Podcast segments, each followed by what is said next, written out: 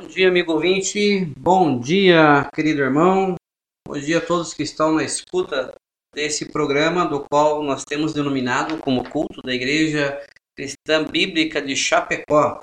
Estamos em mais um domingo, levando até você mais uma porção da palavra de Deus. A nossa oração é que essa palavra encontre morada na sua vida, para a transformação da sua vida, para a mudança para a glória de Deus, que a sua vida seja tão somente para a glória de Deus. Deus tem nos abençoado, tem nos dado vida e nós queremos louvá-lo por isso. E nesse domingo, dia do Senhor, mais uma vez vamos tirar um tempinho para ouvir dessa palavra de Deus.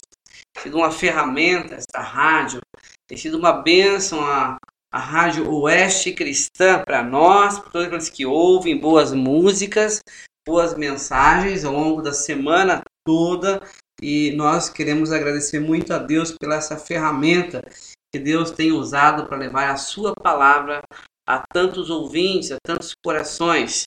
Eu espero que essas mensagens domingo, por vezes, eu, pastor Janeri, por vezes pastor Fábio, outras vezes pastor Ivan, possa estar mexendo com a sua vida, transformando, ajudando você a compreender um pouco mais de quem é Deus, de quem somos nós e qual o verdadeiro propósito pelo qual Deus nos deu vida, o propósito que Deus nos colocou neste mundo. Muito bem, na última vez que nós tivemos aqui, nós concluímos então um estudo bem extenso que nós passamos algum tempo estudando, que foi sobre a primeira carta de João. Então, como nós já concluímos, nesta manhã de domingo eu quero começar um, uma nova série de estudo. Eu quero começar a passar para vocês, meus ouvintes, uh, o Sermão do Monte, o Sermão da Montanha. Talvez eu falando, dando esse título, esse tema, Sermão da Montanha, talvez você que me ouve já identifica, inclusive, aonde está localizado o nosso texto base, do qual nós iremos estudar a partir de hoje.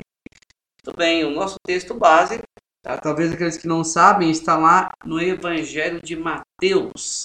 Abre sua Bíblia, então, Evangelho de Mateus, capítulo 5, e nós vamos ler do versículo 1 até o versículo 12. É o chamado Sermão do Monte, onde o pregador, o grande pregador aqui, é aquele que conhece todas as coisas, que sabe tudo sobre eu, sobre você, sobre o universo todo. Ele quem criou céus e terra. Ele quem criou as coisas visíveis e invisíveis, diz a própria palavra de Deus. O próprio Senhor Jesus, o melhor mestre que poderia existir. Aqui ele para para então ensinar os seus discípulos, ensinar aquela multidão que o seguia, e ele passa então a trazer excelentes ensinamentos que até os nossos dias têm sido extremamente úteis para o nosso viver. Então vamos ler esse texto, depois vamos ah, dar início então a essa série de estudo que queremos ter a partir deste domingo, daqui para frente até concluirmos este sermão. Então vamos lá, Mateus capítulo 5, versículo 1, nos diz o seguinte: Vendo Jesus as multidões, subiu ao monte e, como se assentasse, aproximaram-se os seus discípulos e ele passou a ensiná-los, dizendo: Bem-aventurados os humildes. Outra versão diz: Bem-aventurados os pobres de espírito, porque deles é o reino dos céus. Bem-aventurados os que choram, porque serão consolados. Bem-aventurados mansos, porque herdarão a terra. Bem-aventurados que têm fome e sede de justiça, porque serão fartos. Bem-aventurados misericordiosos, porque alcançarão misericórdia. Bem-aventurados limpos de coração, porque verão a Deus. Bem-aventurados pacificadores, porque serão chamados filhos de Deus. Bem-aventurados perseguidos por causa da justiça, porque deles é o reino dos céus. Bem-aventurados sois, quando por minha causa vos injuriarem e vos perseguirem e mentindo disserem todo mal contra vós. Regozijai-vos e exultai, porque grande é o vosso galardão nos céus. Pois assim perseguiram os profetas que viveram antes de vós. Até aqui então a leitura da palavra de Deus.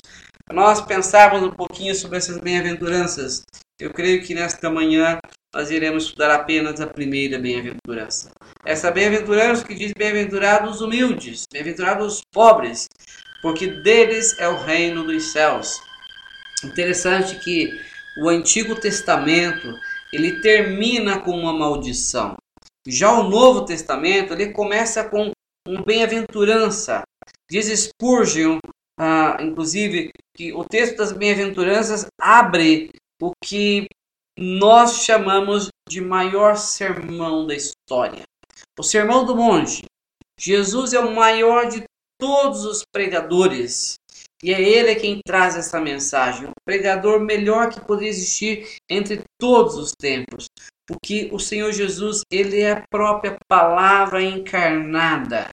Já o escritor Thomas Watson, ele diz que suas palavras são oráculos, as suas obras são milagres, a sua vida é um modelo, a sua morte um sacrifício. É isso que ele expressa em relação à pessoa do nosso Deus, do Senhor Jesus. Enquanto nós não podemos conhecer todas as facetas dos nossos ouvintes, por exemplo, eu estou aqui falando isso, as ondas desse rádio ah, inclusive da web rádio, estão levando esta mensagem até os seus ouvidos, até o seu coração, mas eu não te conheço. Eu nem sei, na verdade, quem está ouvindo esta mensagem, mas uma coisa eu tenho plena convicção que este Senhor Jesus, ele te conhece, ele sabe sobre a sua vida, ele sabe tudo sobre você. Ele conhece o seu coração. Ele conhece, na verdade, o coração de todos os homens, de todas as pessoas. E há um salmo que, inclusive, chega a mencionar sobre a grandeza do conhecimento de Deus. Se você tem sua Bíblia e quiser acompanhar, abra e veja comigo o Salmo de número 139, do versículo 1 até o versículo 16, onde mostra a onisciência desse Deus, a onipotência desse Deus, de quem é esse Deus do qual nós estamos proclamando a sua mensagem, do qual nós temos alegria em proclamar esse evangelho da salvação que é o próprio Senhor Jesus. Salmo 139, versículo 1 diz: Senhor, tu me sondas e me conheces, sabes quando me assento e quando me levanto. De longe penetras os meus pensamentos esquadrinha o meu andar e o meu deitar, e conhece todos os meus caminhos. Ah, ah, você observou que no versículo 2, nós já, já vamos dar sequência a essa leitura, mas no finalzinho do versículo 2 diz: penetra os meus pensamentos. Eu não sei o que você está pensando neste momento, mas Deus sonda o teu coração, conhece a tua mente e sabe o que você está pensando nesse instante. Versículo 4 ainda diz: E ainda a palavra não chegou à língua, e tu, Senhor, já conhece toda. Antes de nós expressarmos qualquer palavra, o nosso Deus já sabe o que nós vamos dizer. Que grandeza de sabedoria e conhecimento é esse Deus. Não existe ninguém semelhante a esse Deus. Ele conhece antes mesmo de nós falarmos, qual é a palavra que vai sair dos nossos lábios, Deus já sabe. Versículo 5: Tu me cerca por trás e por diante, e sobre mim põe a tua mão. Tal conhecimento é maravilhoso demais para mim, é sobremodo elevado, não o posso atingir. Ah, para onde me ausentarei do teu espírito? Para onde fugirei da tua face? Se subo aos céus, lá estás. Se faço minha cama no mais profundo abismo, lá estás também. Se tomo as asas da alvorada e me detenho nos confins dos mares, ainda lá me haverá de guiar a tua mão e a tua destra me susterá. Se eu digo em trevas com efeito me encobrirão, e a luz ao redor de mim me fará noite, pois as próprias trevas não te serão escuras, e as trevas e a luz são a mesma coisa. É, são a, a, a, mesma coisa para Deus. Ou seja, não existe escuro para Deus. Deus enxerga tudo, seja onde for. Versículo 13: Pois tu formaste o meu interior e me teceste no seio de minha mãe. Talvez você possa pensar que você é forte, você é sábio, você conhece tudo e tem todo o poder. Lembre-se que foi Deus quem te formou. Você estava lá no, no ventre de sua mãe e Deus estava te vendo, Deus estava te formando. Que grandiosidade desse Deus. Versículo 14: Graças te dou, visto que por modo assombrosamente maravilhoso me formaste. As tuas obras são admiráveis, e a minha alma o sabe muito bem. Os meus ossos não te foram encobertos, quando no oculto fui formado e entretecido, como nas profundezas da terra.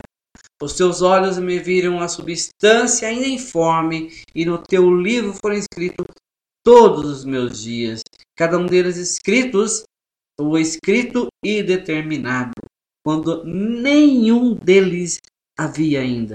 Que maravilhoso esse Deus! É, pensa um pouquinho nesse verso 16, é, quando diz que no livro de Deus foram escritos todos os nossos dias. Deus sabe quanto tempo de vida nós vamos viver. Deus, na verdade, decretou já quanto tempo de vida nós teremos nesse mundo. E diz aqui foram escritos, registrados no livro de Deus. E versículo, nesse mesmo versículo, no final diz: "E cada um deles foi determinado, decretado, ainda quando nenhum deles ainda havia." Não existe Deus semelhante a esse. Não existe Deus maior do que esse. Não existe ninguém semelhante a esse Deus. E é justamente Ele quem está falando aqui sobre essas bem-aventuranças. É Ele quem está dando esse sermão. Posso imaginar os discípulos assentados, olhando para o seu mestre, ensinando essas palavras de sabedoria. A própria palavra encarnada estava ali, os ensinando.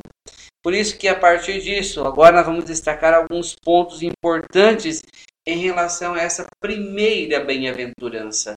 Quando diz bem-aventurados os humildes. Então vamos tentar destacar aqui alguns pontos bem importantes para nós sobre isso.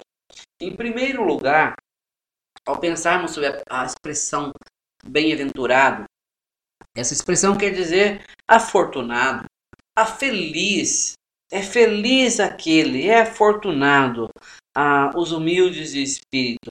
A verdadeira felicidade, na verdade, é, é, é, uma, é, é um grande paradoxo aos olhos do mundo. O mundo tem uma visão de felicidade. As escrituras, a palavra de Deus dá uma visão completamente diferente do que o mundo coloca. Vamos destacar um pouquinho sobre isso essa bem-aventurança, bem-aventurado os humildes, revela o vazio dos valores do mundo e exalta aquilo que o mundo despreza e rejeita, aquilo que o mundo ah, admira. Os valores ah, do reino de Deus são como uma pirâmide invertida. É, é, é um triângulo invertido, uma pirâmide invertida, os, os valores do mundo em relação aos valores de Deus. Os valores do reino uh, de Deus são como uma pirâmide invertida assim. E Jesus diz que feliz é o pobre de espírito e não é aquela pessoa que é autossuficiente, que é arrogante, que é soberba. Veja o contraste nisso. É interessante que o William Barclay ele diz que as bem-aventuranças ah, não são simples afirmações, mas elas são ah, exclamações enfáticas. É isso que são as bem-aventuranças. E que feliz é o pobre de espírito. Ah, ah, o mundo pensa que feliz é aquele que está no, no, no alto do pináculo, no lugar mais alto que está. Mas Cristo ele fala diferente. Cristo pronuncia agora nesse sermão e diz que bem-aventurado é aquele que está no vale. Há uma grande diferença na, na, aos olhos de Deus e aos olhos do mundo. Bem-aventurados os pobres, bem-aventurados os humildes, enquanto o mundo coloca que felizes são os arrogantes, são os autossuficientes. Não, é um paradoxo muito grande isso. Em segundo ponto, um, segundo ponto importante que queremos destacar em relação a esta primeira bem-aventurança é que a verdadeira felicidade não está nas coisas externas, mas ah, nas realidades que são internas. Há uma grande diferença nisso. Jesus não disse que o homem, ah, é, os, os ricos seriam bem-aventurados. Jesus diz que o bem-aventurado não são esses ricos. É, essa felicidade não está centrada em coisas externas, materiais. as riquezas ah, não satisfazem o ser humano. O, homem busca todos os dias, corre atrás de riqueza, do dinheiro, de, de ouro, prata e tantas coisas. Mas isso não satisfaz o coração do ser humano. Deus colocou a eternidade no coração do homem. E para isso, só para comprovarmos sobre isso, uh, você estando com a sua Bíblia, se você quiser ver depois, você pode estar com uma caneta à sua mão, papel, lápis e anotar as referências para depois você conferir isso. Abre lá em Eclesiastes capítulo 3 e vê isso comigo. Eclesiastes capítulo 3, verso 11, nos diz o seguinte: Tudo fez Deus formoso no seu devido tempo. Também pôs a eternidade no coração do homem, sem que este possa descobrir as obras que Deus fez desde o princípio até o fim. Eu quero chamar a sua atenção para a expressão desse versículo de Eclesiastes capítulo 3, verso 11, onde diz: Deus também pôs a eternidade no coração do homem. É essa expressão que eu quero que você guarde nesse instante. Ou seja, nem tudo ouro da terra poderia preencher o vazio da alma do ser humano. Absolutamente nada. A pessoa pode ser a pessoa mais rica de todo o universo, e isso não preenche o vazio da sua alma. A verdadeira felicidade, ela está centrada não em posses das bênçãos, mas na fruição da intimidade com o abençoador. É nisso que faz a diferença. Não é nas posses deste mundo. Existe uma grande diferença.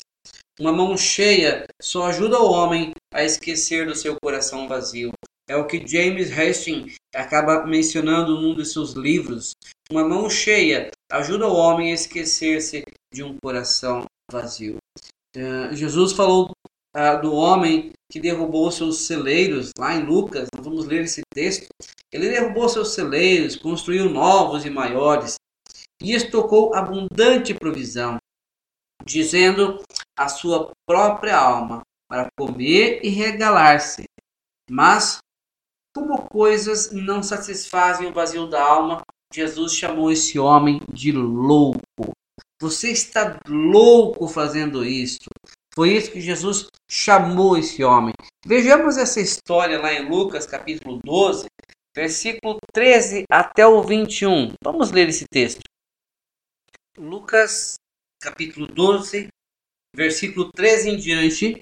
Então nos diz o seguinte: Neste ponto, um homem que estava no meio da multidão lhe falou: Mestre, ordena a meu irmão que reparta comigo a herança. A Jesus lhe respondeu: Homem, quem me constituiu juiz ou partidor entre vós? Então lhes recomendou: Tende cuidado e guardai-vos de toda e qualquer avareza, porque a vida de um homem não consiste na abundância dos bens que ele possui.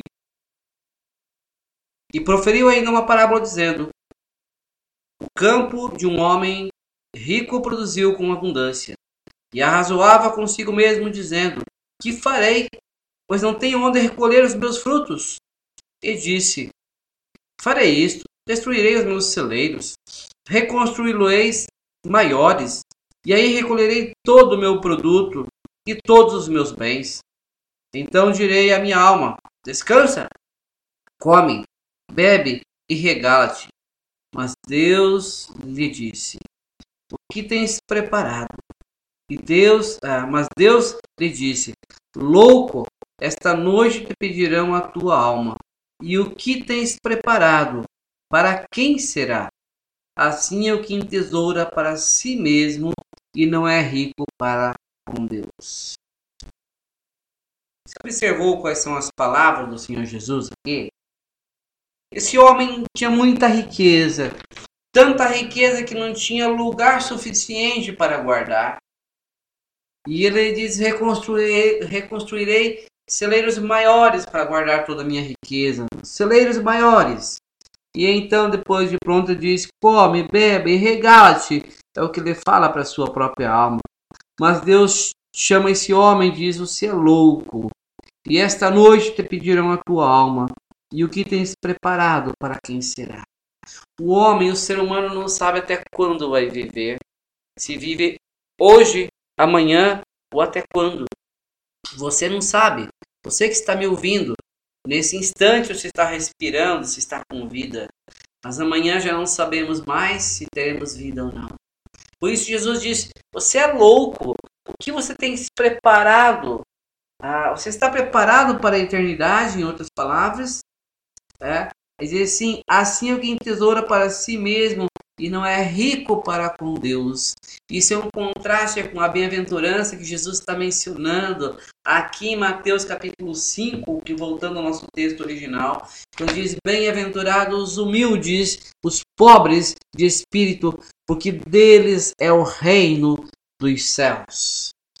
Mais um terceiro ponto importante nós é, comentarmos em relação a esta bem-aventurança. A primeira bem-aventurança ele menciona também a verdadeira felicidade não é apenas uma promessa para o futuro, depois que eu morrer, mas sobretudo uma realidade para o hoje, para o agora, para o presente.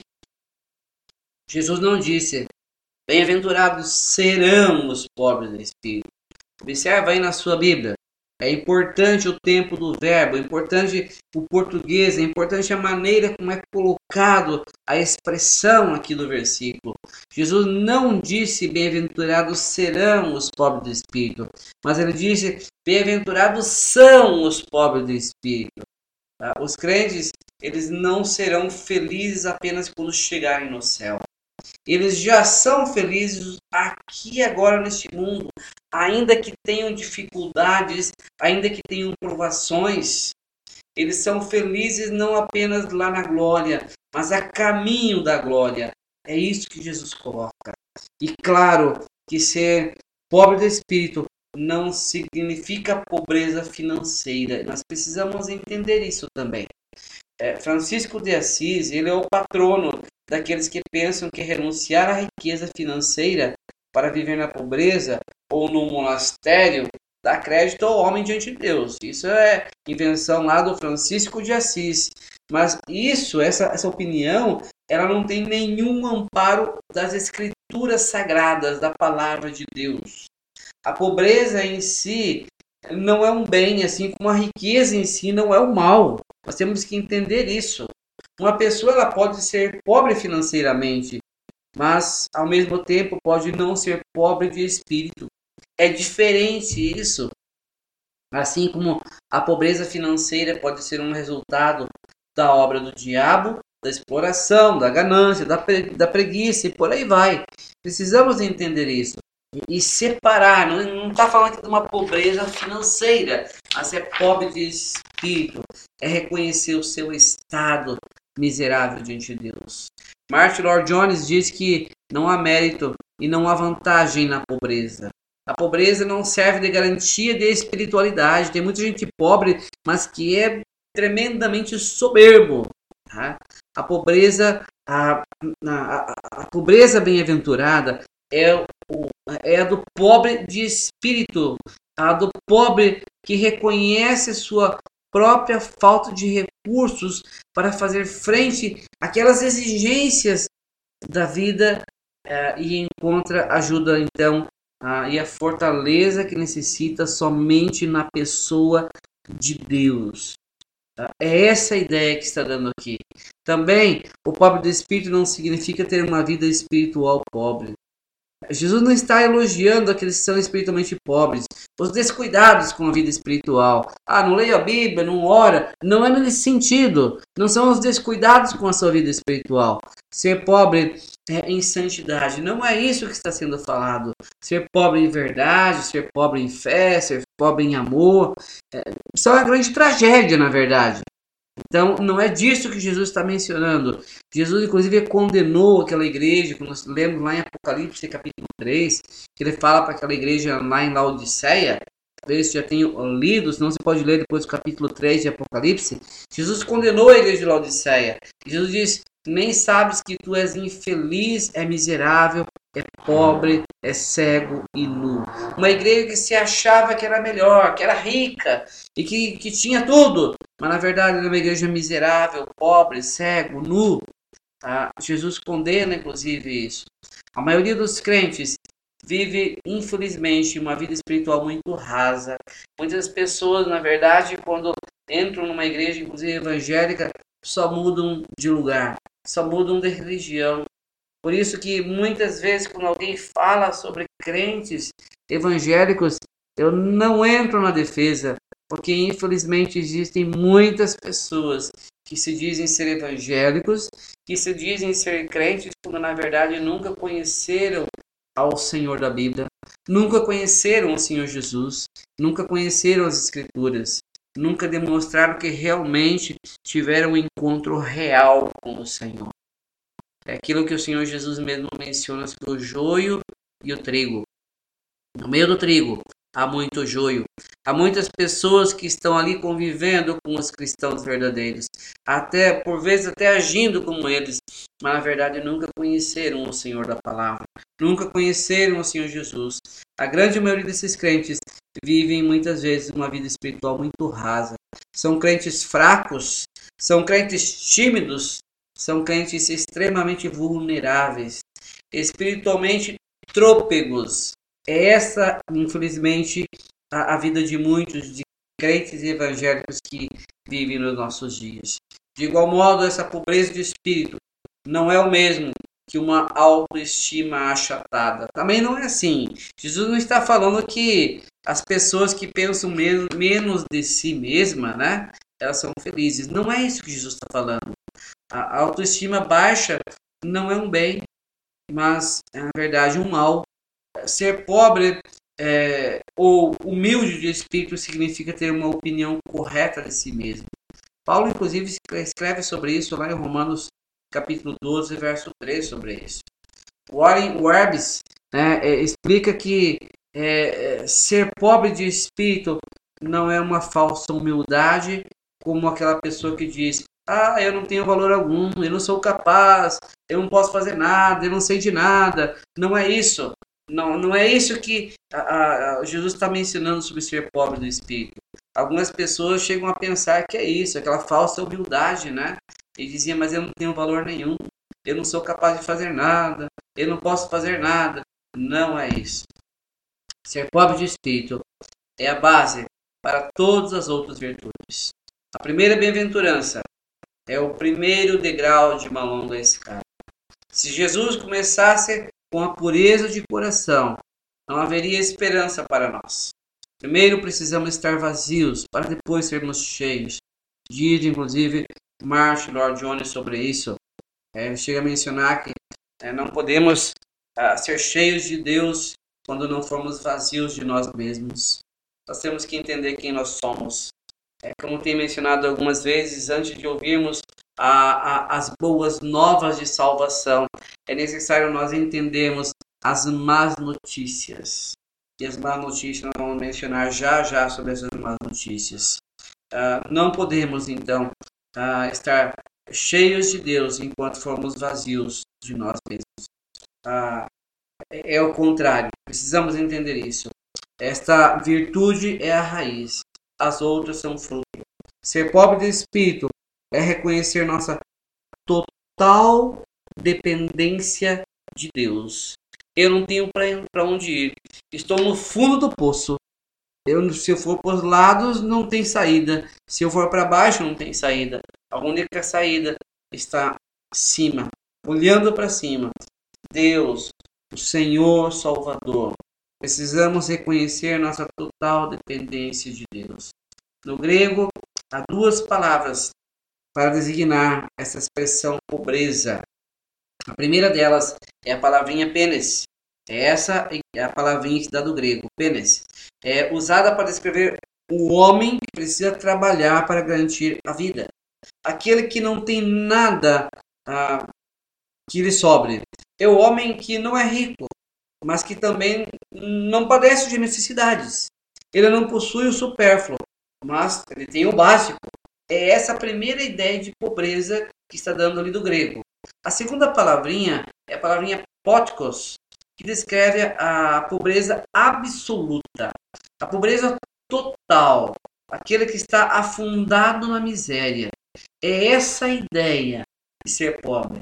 Ser pobre como um mendigo. Trata-se de uma pessoa extremamente necessitada.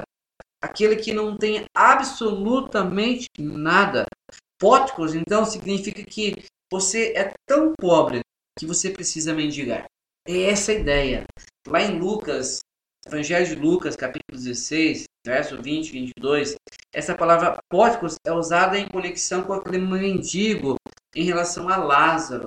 Talvez você vai lembrar da história que Jesus conta sobre o rico e o Lázaro. É, aquele, aquele, aquele homem pobre estava mendigando. Então, é essa a palavrinha póticos, que significa justamente, você vai mendigar, você vai pedir, você não tem absolutamente nada. Pênis, ao contrário, significa que você pode se sustentar. Você é pobre, mas você tem como se sustentar. Póticos é a palavra que Jesus usou aqui. Feliz é o homem que reconhece sua total carência e põe sua confiança somente em Deus. Ele não tem nada nem ninguém. Ele está completamente perdido. E então ele coloca toda a sua confiança no Senhor. É essa a ideia de pobreza. No hebraico, essa palavrinha pobre, ela também designava, designava o homem humilde que põe toda a sua confiança em Deus. Não tem, não tenho ninguém, é somente o Senhor e mais ninguém. Tu és o meu bem supremo. Eu não tenho outro bem a não ser a ti somente, Senhor. É esta a ideia. Não estamos aqui é, considerando um homem face a face um com o outro mas consideramos homens frente a Deus. E se alguém na presença de Deus sentir alguma outra coisa qualquer, além da mais alta e total penúria de espírito, isso é, apenas significará, em última análise, que tal pessoa nunca esteve na presença do Senhor. Esse é o significado da primeira bem-aventurança, segundo Martin Lord Jones. Escreveu essas últimas palavras, essa última frase que eu citei aqui é dele, de Martin Lord Jones, que na verdade o homem precisa reconhecer que ele tem somente a Deus e mais ninguém. Não tem outra saída.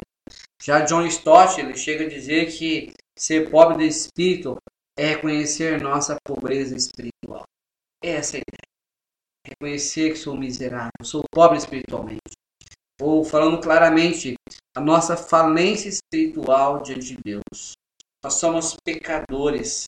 Lá em Romanos 3, 23, o apóstolo Paulo chega a dizer que todos pecaram e destituídos estão da glória de Deus. Não há justo nem sequer um.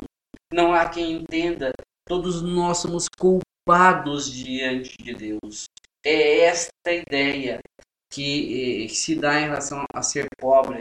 Miserável homem que sou. Vamos ler alguns versos de Romanos para nós entendermos como Paulo coloca nossa situação diante de Deus aqui. Romanos capítulo 3, olha comigo a partir do versículo 10. Tá? Romanos capítulo 3, versículo 10. Como está escrito: Não há justo nem sequer um. Não há quem entenda, não há quem busque a Deus. Todos se extraviaram a um e se fizeram inúteis. Não há quem faça o bem, não há um sequer. A garganta deles é sepulcro, sepulcro aberto, e com a língua ordem engano. Veneno de víbora está nos seus lábios, a boca deles está cheia de maldição e de amargura, os seus pés velozes para derramar sangue, nos seus caminhos há destruição e miséria. Desconheceram o caminho da paz, não há temor diante de Deus de seus olhos, ou diante de Deus diante dos seus olhos.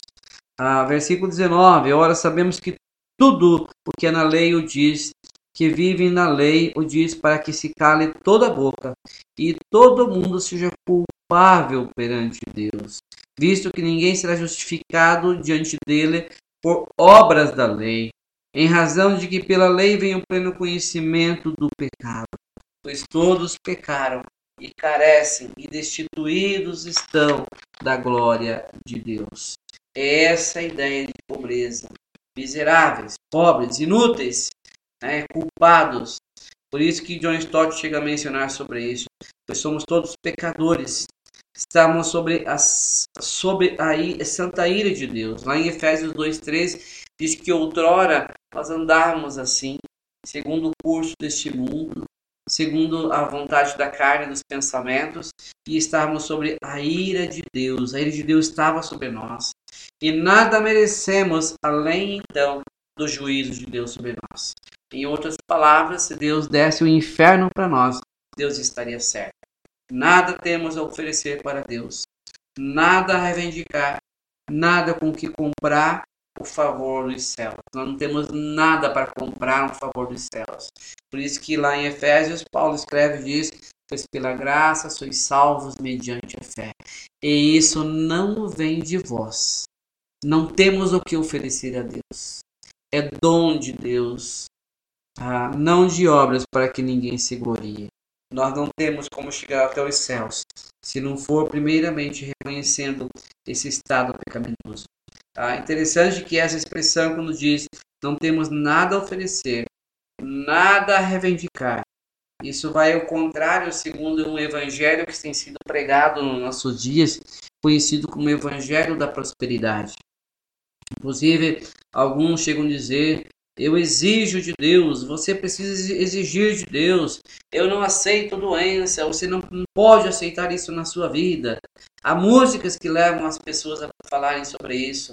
Por exemplo, uma famosa música que muitos crentes evangélicos cantam, com o título Restitui-me, onde diz né, é, nesta música: Devolve o que é meu, restitui-me, devolve o que é meu. Quem somos nós para fazer esta exigência diante de Deus? Quem somos nós para pedir a Deus que devolva aquilo que nós nunca tivemos? Na verdade, diante de Deus, nós merecíamos sim o inferno mas pela graça de Deus, ele tem enviado o seu Filho para vir este mundo e morrer por nós. Por isso, entender isso. John Charles Healy diz que os humildes de espírito são aqueles que estão convencidos dos seus pecados e não procuram ocultá-los a Deus. Chegam de Deus e confessam: Senhor Deus, eu sou pecador. Ser pobre de espírito é agir como aquele publicano lá em Lucas capítulo 18, verso 13, quando ele chega diante de Deus diz, Senhor, se propício a mim, pecador. Há uma outra versão que diz, Deus, tenha misericórdia de mim, pecador. Esse homem chega diante de Deus, vê que não tem nada, que não é ninguém, e ele diz, Senhor, se propício a mim, pecador, tenha misericórdia. Diferente daquele fariseu que dizia, é, batia no peito, dizia, não sou como esses demais aqui, roubadores e tantos nomes que ele dá ali. Mas esse homem, publicano, ele reconhece diante de Deus seu estado miserável de pecado. É fazer como Pedro, numa ocasião, quando está diante do Senhor, diz: Senhor, afasta-se de mim, eu sou pecador. Pedro reconhece e diz: Senhor, tu és santo e eu sou pecador, eu não mereço nada. Paulo, lá em Romanos, ele diz: Miserável homem que sou, quem me livrará do corpo desta morte? É, Paulo mencionando, inclusive, sobre a sua luta contra o pecado. Reconhecer quem realmente somos. Tá? Somos pobres de espírito e não temos como entrar no reino dos céus. Por isso que Jesus diz: Bem-aventurados somos pobres de espírito, porque deles é o reino dos céus. Primeiro passo, reconhecer que é pecador, que é miserável, que somente por meio de Jesus Cristo você pode receber a salvação. O reino dos céus, em outras palavras, então, pertence aos pobres de espírito, aos humildes de espírito. A porta do céu ela é estreita. Jesus disse: Eu sou a porta. É interessante Jesus dizendo: Eu sou a porta. E lá em Mateus, ainda nesse mesmo trecho de Mateus adiante, o Senhor Jesus diz que a porta seria apertada ou seria estreita e, e estreito o caminho, ou seja, a porta dos céus é estreita e aqueles que se consideram grandes aos seus olhos não podem entrar por ela. O caminho é estreito. É difícil andar com o Senhor Jesus. Você vai ter que renunciar à sua própria vida. É isso que a palavra de Deus menciona para nós. Reconhecemos nossa situação de pecadores. A maneira de subir ao céu é descer, primeiramente, em nós mesmos, Foi o que disse John Stott.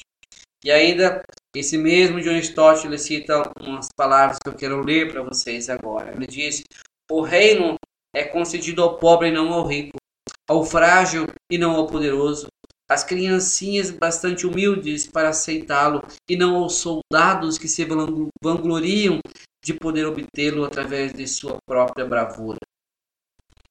No, no, nos tempos do nosso Senhor Jesus, que entrou no reino, não foram os fariseus que se consideravam ricos, tão ricos em méritos que agradeciam a Deus por seus predicados, nem aqueles zelotes que sonhavam ah, com o estabelecimento do reino com sangue e espadas, mas foram aqueles publicanos, aquelas prostitutas, o refúgio da sociedade humana, que sabiam que eram tão pobres que nada tinham a oferecer e nem mesmo para receber. Tudo que podiam fazer era clamar pela misericórdia de Deus. E ele ouviu o clamor desses pecadores. Esse mesmo Deus continua ouvindo o clamor dos pecadores dos nossos dias. Você tem reconhecido isso? Muito bem, chegando para a nossa última parte, o último ponto dessa primeira bem-aventurança. O reino dos céus não é geográfico nem mesmo político. O reino dos céus excede o esplendor dos maiores reinos do mundo, porque o fundador desse reino é o próprio Deus, é o próprio Senhor. Por isso que ele mencionou: bem-aventurados os pobres, bem-aventurados os humildes de espírito, porque deles é o reino dos céus. E agora, fechando, então, pensamos sobre esse reino dos céus. Esse reino é o mais rico do que todas as riquezas de todos os reinos que poderiam existir. O reino dos céus também excede uh, os demais em perfeição. Não há lugar mais bonito, mais lindo que o reino dos céus. Não há lugar melhor do que esse reino feito pelo próprio Senhor. As glórias de Salomão seriam nada diante desse reino de Deus. As, uh, os palácios gloriosos dos sheiks, né, dos Emirados Árabes, é, são praticamente palhoças perto do reino de Deus. O reino dos céus excede também todos os reinos em segurança, em beleza e em riqueza. Esse reino dos céus excede a tudo e a todos. Nada contaminado vai entrar no reino dos céus. Nenhuma maldição entrará pelos portões da cidade santa. O reino dos céus excede todos os outros reinos em estabilidade. Os reinos do mundo caíram e também cairão ao longo da história. Mas o reino de Deus, esse permanece para todo sempre. O crente mais pobre é o mais rico do que os reis mais opulentos de toda a terra dos nossos dias e até mesmo da história. Como é bom, que maravilha poder ouvir esta palavra de Deus, que maravilha poder entender essa palavra.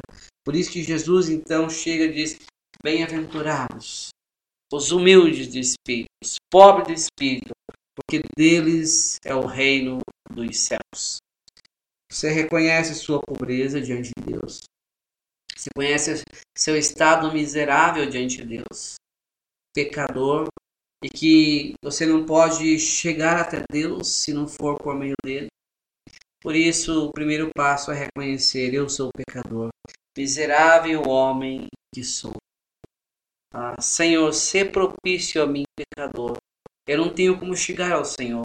Eu não tenho absolutamente nada, eu não sou ninguém, eu, eu não tenho nada a oferecer ao Senhor. É esta a ideia diante de Deus.